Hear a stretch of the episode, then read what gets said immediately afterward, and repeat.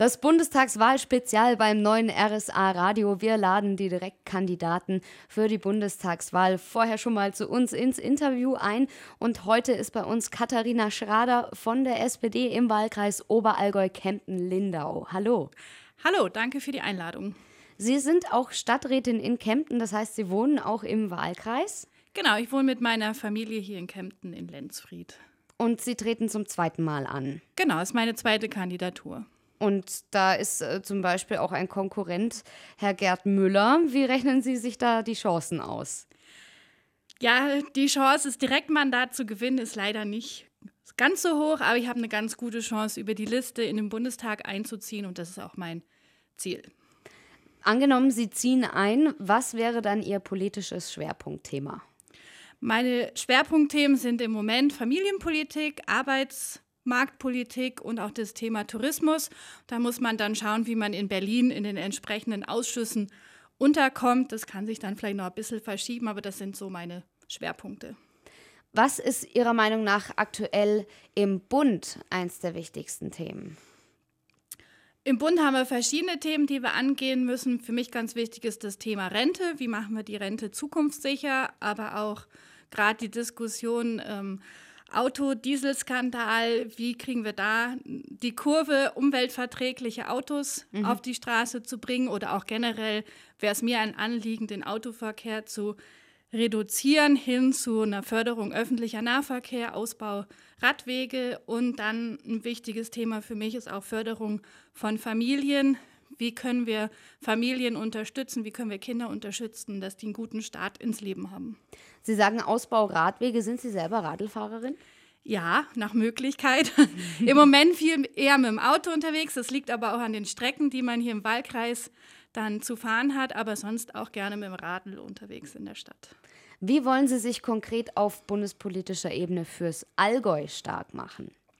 Fürs Allgäu haben wir auch Themen, die wir ähm, im Auge behalten müssen, nachdem jetzt die Bundesstraßen recht gut ausgebaut sind oder ähm, ausgebaut werden. Stichwort B12 ist für mich wichtig der Bahnverkehr, also die Elektrifizierung auch über Kempten Richtung Oberstdorf und Lindau. Da muss es was passieren. Dann ist auch der Arbeitsmarkt hier in der Region ein wichtiges Thema. Wir haben zwar gute Zahlen, was die Arbeitslosigkeit anbelangt, aber da verliert man oft aus den Augen, dass es da auch prekäre Beschäftigung gibt und viele, die so im Niedriglohnsektor tätig mhm. sind.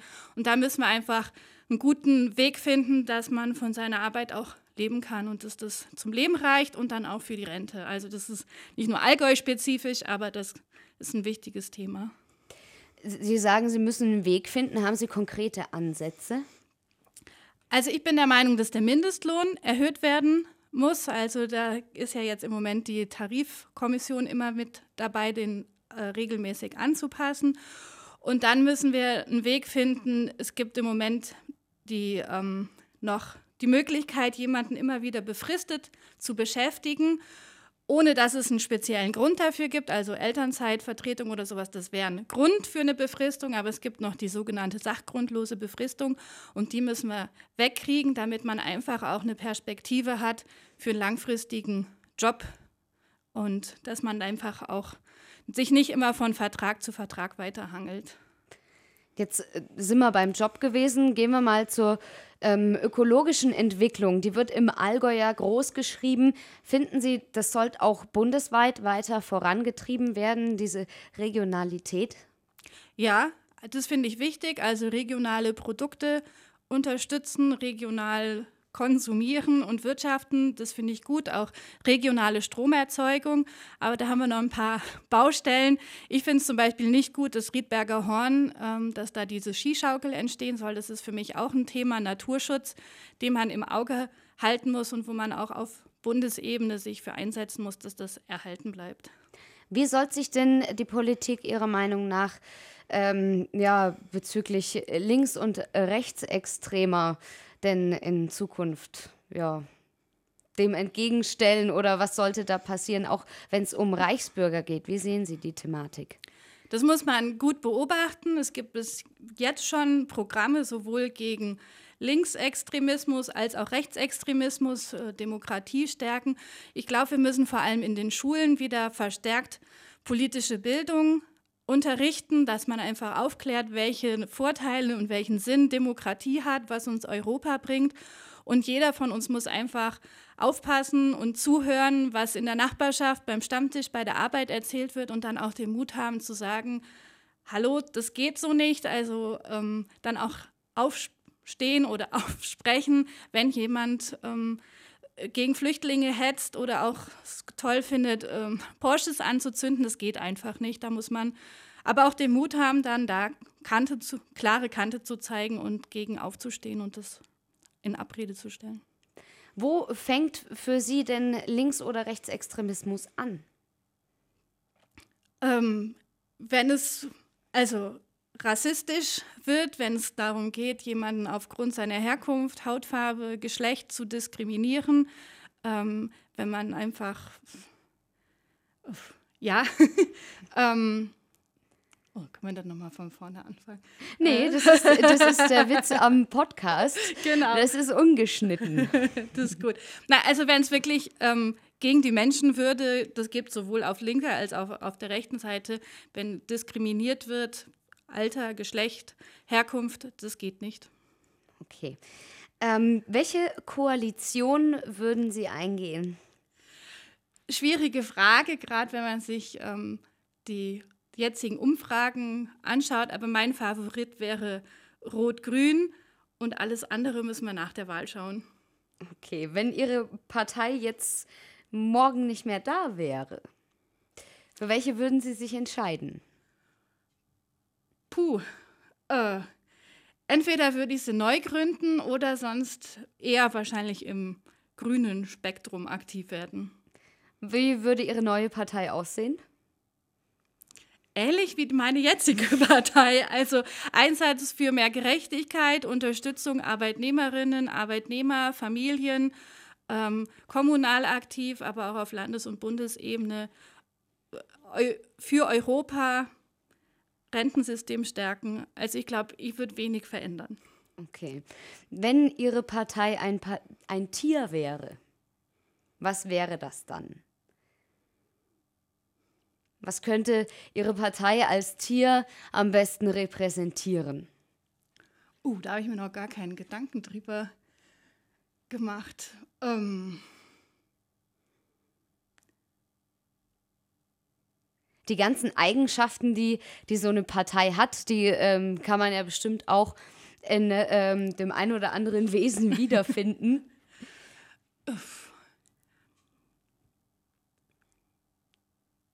Na, da haben sie mich jetzt erwischt. Dann machen wir es einfach. Wir kämpfen, ich würde sagen, eine Löwin. Die kämpft für ihre Familie, die setzt sich ein, die geht zur Jagd. Also die Löwin, nicht der Löwe. okay. Und Sie selbst? Oh, ich bin so ein Arbeitstier. Ähm, aber ich bin ein großer Freund von Elefanten. Die vergessen nichts, die sind auch immer im Einsatz. Ja, so in die Richtung. Das heißt das auch, dass sie nachtragend sind? Jein. Ich kann, ich kann verzeihen, das kann ich gut, aber manche Sachen, die behalte ich und dann bin ich vielleicht auch nachtragend, ja. Welche Sätze können Sie von Politikern nicht mehr hören? Äh, wenn man so verallgemeinern spricht, man müsste was tun oder die anderen müssten was tun, das mag ich nicht. Also man muss schon konkret sagen, ich setze mich dafür ein oder meine Partei. Mhm. Und was ich auch nicht leiden kann, ist, wenn man Fehler nicht eingestehen kann. Okay. Was wäre neben Familie und Beruf aus Ihrem Leben jetzt nicht mehr wegzudenken? Die Politik. Also das ist ja noch Aber nicht mein ja Beruf. noch ist es nicht mein Beruf, auch wenn ich beruflich viel mit, mit Politik zu tun habe. Ähm, die Musik und Bücher. Da, ohne die könnte ich nicht leben. Warum? Das hilft mir zu entspannen. Also ich kann nicht ins Bett gehen, ohne nicht vorher mindestens zwei Seiten gelesen zu haben, sonst kann ich nicht schlafen. Und die Musik einfach beim Autofahren äh, zum Entspannen oder auch ähm, nach einem stressigen Tag noch ans Klavier setzen und ein bisschen rumklimpern, das bringt einen wieder runter. Beim Autofahren läuft dann hoffentlich auch der richtige Sender. Ne? Natürlich. ähm, wie oft drücken Sie morgens die Schlummertaste? Gar nicht. Überhaupt nicht? Nein. Wecker klingelt raus? Meistens ja. Aber also sonst äh, schlafe ich wieder komplett ein und dann kann mich nichts mehr wecken, wecken. Aber ich stehe dann auf, ja. Okay, und dann gibt es Müsli mit O-Saft. Zum Beispiel. Dabei geben die Allgäuer Kühe doch so tolle Milch. Ich mag die Milch auch äh, in Joghurt und alles, aber im Müsli mag ich sie nicht. Würden Sie das als Tick bezeichnen? Ja, könnte man sagen. Weil manche Menschen haben ja so einen Tick, dass sie, ähm, wenn es stressig wird, irgendwie immer mit den Achseln zucken zum Beispiel. Haben Sie sowas? Bestimmt, aber da müssten Sie andere zufragen. da müsste man jetzt dieses Interview filmen. Dann könnte man das vielleicht beobachten, ob ja, sich vielleicht. da was abzeichnet. Was wäre das per perfekte Geschenk für Sie? Zeit. Zeit mit meiner Familie, einfach irgendwo ausspannen, Handy frei. Haben Sie davon zu wenig? Im Moment schon, ja. Okay, warum? Ja, weil der Wahlkampf einfach eine zeitintensive oder arbeitsintensive Zeit ist, so rum. Man ist viel unterwegs, ähm, geht oft morgens aus dem Haus, kommt spät abends wieder. Mhm. Und da muss man sich so freie Zeit schon mit einplanen. Die braucht man auch, sonst kommt man nicht runter und kann sich nicht entspannen. Aber das ist so was, was man nie. Das heißt, Sie hat. schreiben sich einen Termin zum Abschalten. Ja. Okay. Ja, den braucht man. Jetzt kommen Sie viel rum und ähm, auch viel im Allgäu hören unser wunderschönen Dialekt. Wenn Sie sich jetzt noch einen anderen aussuchen könnten, welchen Dialekt würden Sie gerne noch sprechen? Ähm, ich bin ja keine gebürtige Allgäuerin, sondern komme ähm, aus der Ecke von Aachen. Also so das Öscherplatt, das Rheinische, das mag ich auch sehr gerne.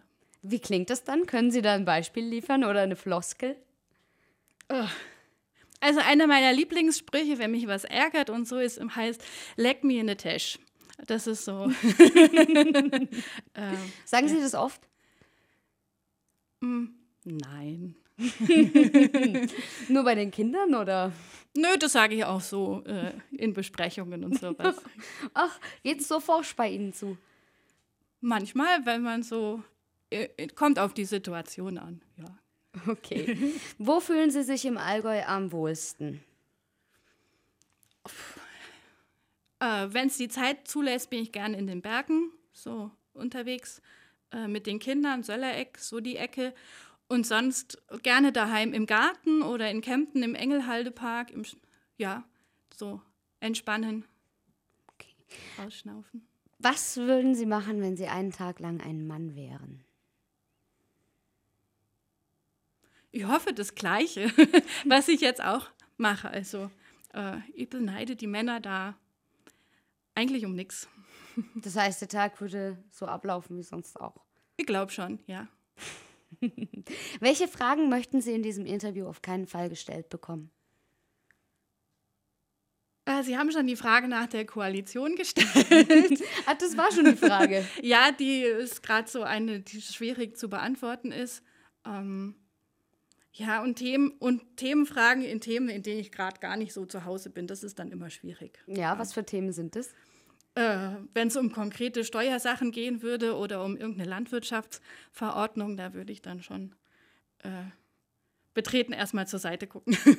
okay, also Steuer ist nicht Ihr Fall, das heißt, Sie machen Ihre Steuererklärung auch nicht selbst. Doch, die mache ich selber, aber wenn es um irgendwelche Sondersachen gehen würde, da. Ähm, das, nee, Steuererklärung mache ich selber. Okay, prima. Dann vielen Dank, Katharina Schrader. Schön, Gerne. dass Sie da waren. Danke für die Einladung.